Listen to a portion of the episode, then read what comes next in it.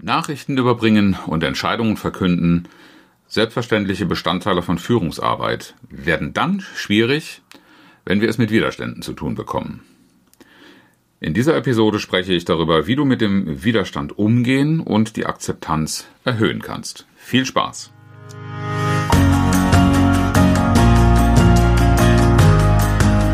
Herzlich willkommen zu Führen im Team, deinem Podcast für Führungskultur und gute Teamzusammenarbeit.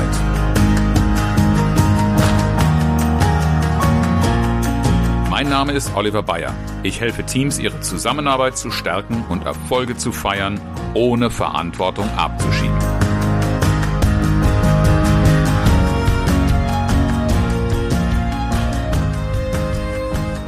In den vergangenen Wochen habe ich wieder viel mit Führungskräften gearbeitet und immer wieder ist diese Aufgabenstellung, unangenehme Entscheidungen zu treffen und vor allen Dingen zu verkünden aufgetaucht und damit die Sorge um die Frage, werde ich richtig verstanden? Macht das Team bei der Entscheidung mit und bei der Umsetzung vor allen Dingen? Und wie vermeide ich Demotivation? Denn viele Entscheidungen oder viele Veränderungen werden erst einmal nicht mit offenen Armen erwartet, oder angenommen. Da gehört schon noch ein bisschen mehr dazu und die Befürchtung, die Sorge der Führungskräfte ist in der Regel sehr hoch. Diese Episode dient nicht dazu, dir quasi die Garantie für die positive Aufnahme oder die positive Färbung jedweder Nachricht äh, zu geben. Machen wir uns nichts vor, viele der Entscheidungen, die wir zu vertreten und zu verkünden haben, sind erst einmal vom Inhalt her nichts was Spaß macht oder erwarten lässt, dass Menschen darauf mit Jubel reagieren. Aber was erwarten Menschen von Führung? Genau, dass Entscheidungen getroffen werden und dass sie kraftvoll vertreten und umgesetzt werden. Und dass man ehrlich mit ihnen spricht, dass sie dabei auch ehrlich behandelt werden. Das sind Notwendigkeiten für eine nachhaltig erfolgreiche Führung. Wenn du es anders versuchst, kannst du kurzfristig vielleicht auch mal Erfolg verzeichnen, aber Menschen werden dich immer nach der Ehrlichkeit, wie offen bist du mit ihnen umgegangen und wie genau, wie ehrlich, wie nachvollziehbar und verständlich hast, du zu ihnen gesprochen. Denn wenn du es nicht getan hast, dann wird ganz leicht auch im Hintergrund dafür eine Absicht unterstellt. Entscheidungen in ihren Auswirkungen äh, zu verstehen, ist also essentiell und damit auch die Aufgabe von Führungskräften, das zu vermitteln.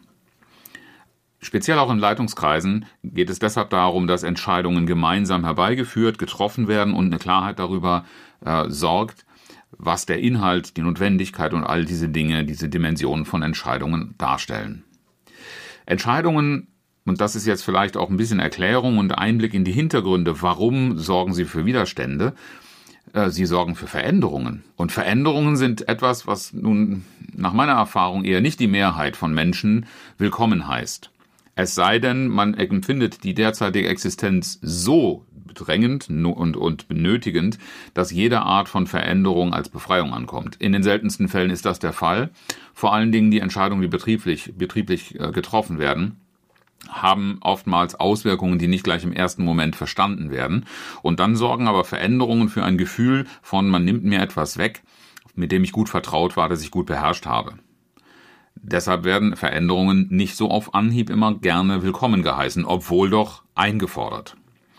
Entscheidungen werden auch vor allem in ihrer unmittelbaren Auswirkung gesehen und beurteilt. Das heißt, wenn ich eine Entscheidung verkündet bekomme, prüfe ich sofort, was ich da raushören kann, was das für mich bedeutet. Und gerade bei schwierigen Entscheidungen oder Nachrichten ist das so, dass ich zuallererst und am schnellsten, so ticken wir Menschen von der Psyche her, an die negativen Auswirkungen, an die Einschränkungen, an den Verlust, an solche Dinge gedacht wird. Und auch das macht Entscheidungen zu, oft zu einer schwer verdaubaren Kost. Und ob eine Entscheidung richtig oder falsch ist, auch das ist relativ typisch. In den meisten Fällen wissen wir das erst, nachdem sie umgesetzt wurde. Im Moment der Entscheidung ist sie grundsätzlich für denjenigen, der sie trifft, immer richtig, weil sie auf einer bestimmten Art von Einsicht, auf einer situativen, aus einem situativen Verständnis beruht.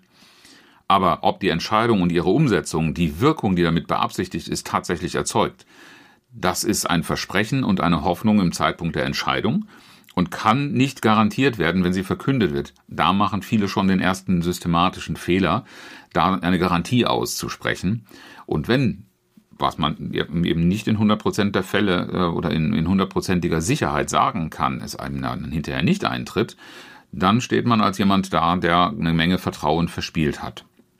Also, ob die Entscheidung richtig ist oder nicht, wird sich immer im Nachhinein rausstellen, oder fast immer, dass ich sie zum jetzigen Zeitpunkt für richtig, richtig halte, bedarf einer Begründung.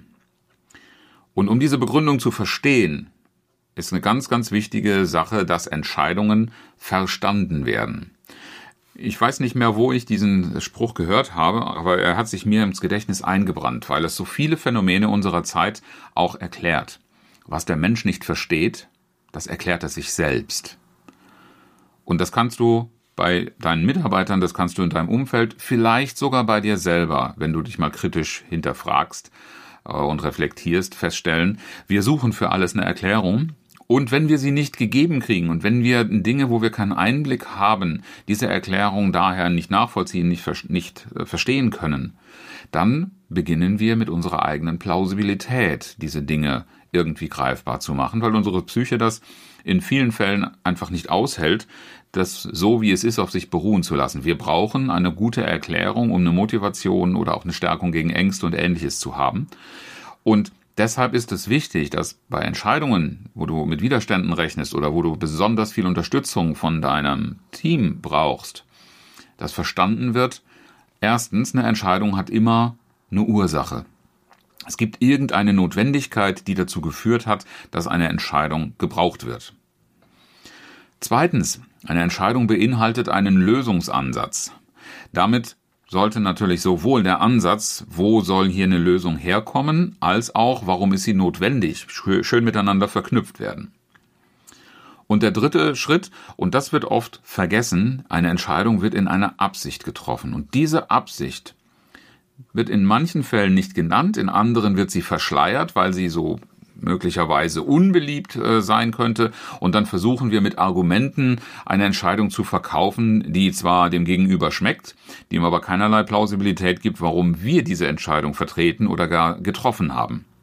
Also die Absicht, die hinter einer Entscheidung äh, steckt, warum hast du dich so entschieden, ist ein ganz, ganz wesentlicher Erfolgsfaktor dafür, dass deine Entscheidung verstanden und unterstützt wird. Denn darin, vermute ich mal, liegt die Absicht.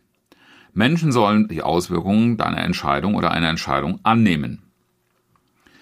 Sie sollen aber auch die Absicht dahinter verstehen, damit sie bestmöglich in der Umsetzung aktiv und motiviert mitwirken können und es auch tun.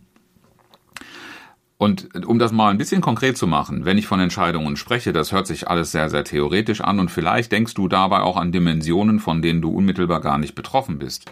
Aber Entscheidungen zum Beispiel von, zur, über Veränderung von Prozessen und Abläufen finden nach meiner Erfahrung im betrieblichen Alltag ständig statt und rufen natürlich genau diese Widerstände hervor. Plötzlich soll ich irgendetwas anders machen, plötzlich ist das, was ich in der Vergangenheit gemacht habe, nicht mehr richtig oder soll nicht mehr richtig sein.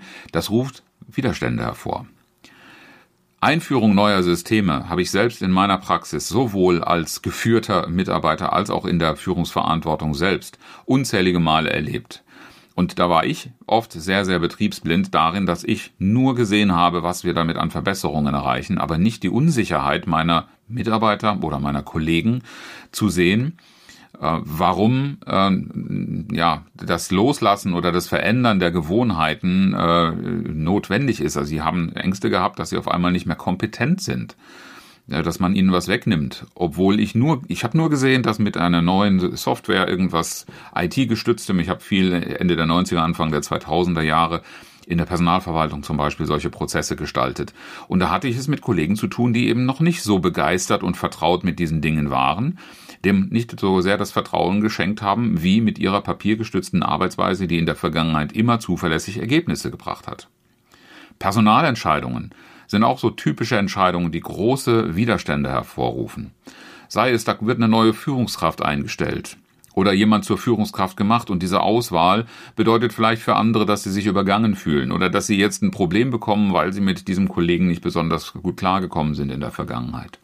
Kündigungen, der Klassiker. Ich habe als Personaler lange Jahre gearbeitet und war sowohl am Entscheiden von Kündigungen als auch am äh, Bekanntgeben, am Eröffnen von Kündigungen und am Erklären in Richtung der Teams, die davon betroffen gewesen sind, beteiligt und weiß daher aus der eigenen leidvollen Praxis, wie anspruchsvoll das ist, da für Verständnis und Unterstützung zu werben. Aber auch ganz einfache Personalmaßnahmen wie Versetzungen in eine andere Abteilung, in eine andere Schicht und damit auch die Veränderung von Aufgabenbereichen sind etwas, was im ersten Moment nicht mit Freudenstrahlen, sondern eher mit Skepsis und Widerstand äh, aufgenommen wird. Umso wichtiger ist es, dass wir die Entscheidungen wirklich in Richtung Verstehen, Akzeptanz und Unterstützung äh, kommunizieren. Auch Einstellungen und Einführung von Produkten, das höre ich immer wieder bei Kunden, wenn das Portfolio verändert wird, dann passiert eine ganze Reihe von Diskussionen, dann passiert, dass auf jeden Fall eines nicht bedeutet, dass die Entscheidung kraftvoll umgesetzt wird. Und deshalb habe ich dir vier Tipps, vier, sagen wir mal, strategische Überlegungen mitgebracht, die du dir bei jeder Entscheidung, die du verkündest, mal überlegen solltest, wie gut du dafür sorgst. Der erste Tipp ist, gib Einblick in die Situation, in der du die Entscheidung getroffen und für notwendig befunden hast. Und zwar Hintergründe und Ursachen, insbesondere der Art, die nicht jeder sehen kann. Und wenn ich sage, nicht jeder sehen kann, dann schau da besonders kritisch hin, denn die Erfahrung ist, dass die interne Kommunikation oft nicht so zuverlässig das Verständnis und die Information und die Transparenz liefert, die es fürs Verstehen einer Entscheidung unbedingt braucht. Diesen Einblick zu geben, das ist Grundvoraussetzung dafür, dass du erwarten darfst, dass jemand eine Entscheidung nachvollziehen kann. Auch das zeitnahe Verkünden ist etwas, ich erlebe das leider sehr oft, dass auf, aufgrund von der Befürchtung von Auswirkungen oder der Widerstände, die man erstmal möglichst spät im Boot haben will, eine Entscheidung nicht zeitnah verkündet wird. Ich rate immer dazu, so früh wie möglich und vertretbar so eine Entscheidung zu verkünden und dafür eben zu sorgen, dass die Absicht dahinter verstanden wird. Denn je länger das her ist, seit die Entscheidung äh, getroffen worden ist, desto weniger wird man die Absicht dahinter verstehen. Und in den meisten Fällen ist es sogar so, dass der Flurfunk schon sehr genau mitbekommt, dass hier eine Entscheidung gefallen ist, dass sie nur noch nicht verkündet oder erklärt worden ist. Das aufzuschieben ist ein manchmal unverzeihlicher Fehler und es hat Auswirkungen, die solltest du möglichst vermeiden. Mach das zeitnah, das ist ein Faktor von Ehrlichkeit und du kannst damit Vertrauen erhalten oder sogar gewinnen im besten Fall. Beim Verkünden von Entscheidungen ist es aber auch wichtig, nicht nur die Notwendigkeit von betrieblicher Seite zu vertreten und das am besten auch noch mit so Wortwahlen wie müssen und wir kennen das aus der Politik. Äh, das Wort alternativlos hat sehr, sehr viel Aufruhr verursacht. Warum? Weil es keinerlei Empathie und keinerlei Öffnung für das Gegenüber signalisiert hat. Aber wie nimmt jemand gegenüber das auf, der mit solcher Wortwahl etwas aufgezwungen bekommt? Da kannst du sachlich noch so viel Recht haben. Du zwingst denjenigen, du treibst ihn mental mit so einer Formulierung in die Ecke. Und gleichzeitig wird die Person, und das habe ich wie gesagt auch in, in eigener äh, äh, Handlungsverantwortung sträflich vernachlässigt oder wirklich falsch gemacht, ist eine Wertschätzung dafür zu zeigen, dass bisher gut gearbeitet worden ist, dass du deinen Gegenübern das Ganze zutraust und dass du auch anerkennst, dass die Auswirkungen, die sie sehen, nicht gänzlich von der Hand zu weisen sind, sondern dass du Verständnis dafür hast, dass sie das nicht so ganz leicht aufnehmen und verarbeiten können, sondern dafür möglicherweise auch ein bisschen Mitgefühl, ein bisschen Empathie verdienen, dass sie da etwas zu verarbeiten haben und gleichzeitig aber auch mit Empathie eine Orientierung zu geben, die eine Perspektive für die Angesprochenen bedeutet.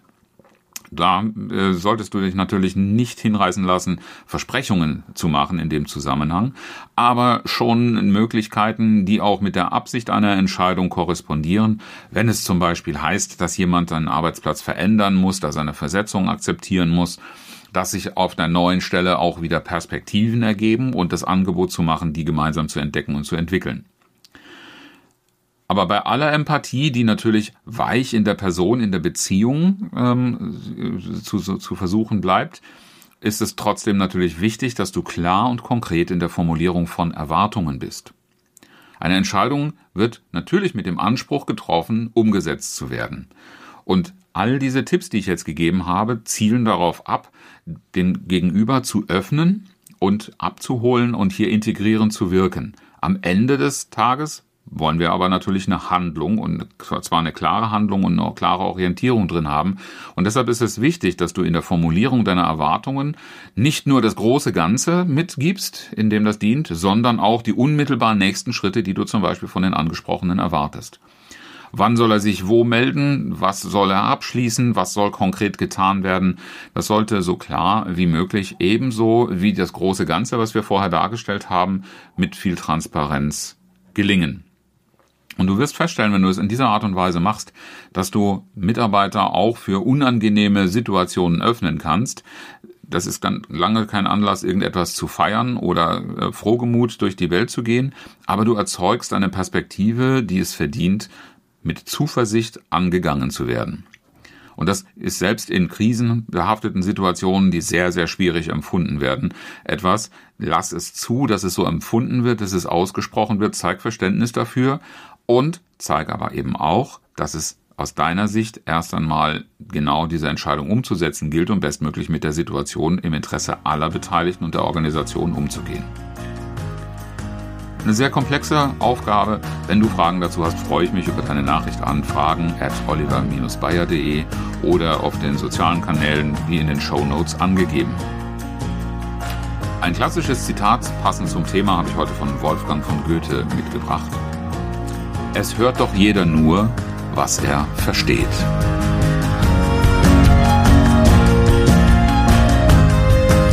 Dank fürs Zuhören und schön, dass du dabei warst. Bis zum nächsten Mal in diesem Podcast, wenn es heißt Führen im Team, Zusammenarbeit stärken und Erfolge feiern, ohne dass Verantwortung abgeschoben wird. Ich freue mich auf dich.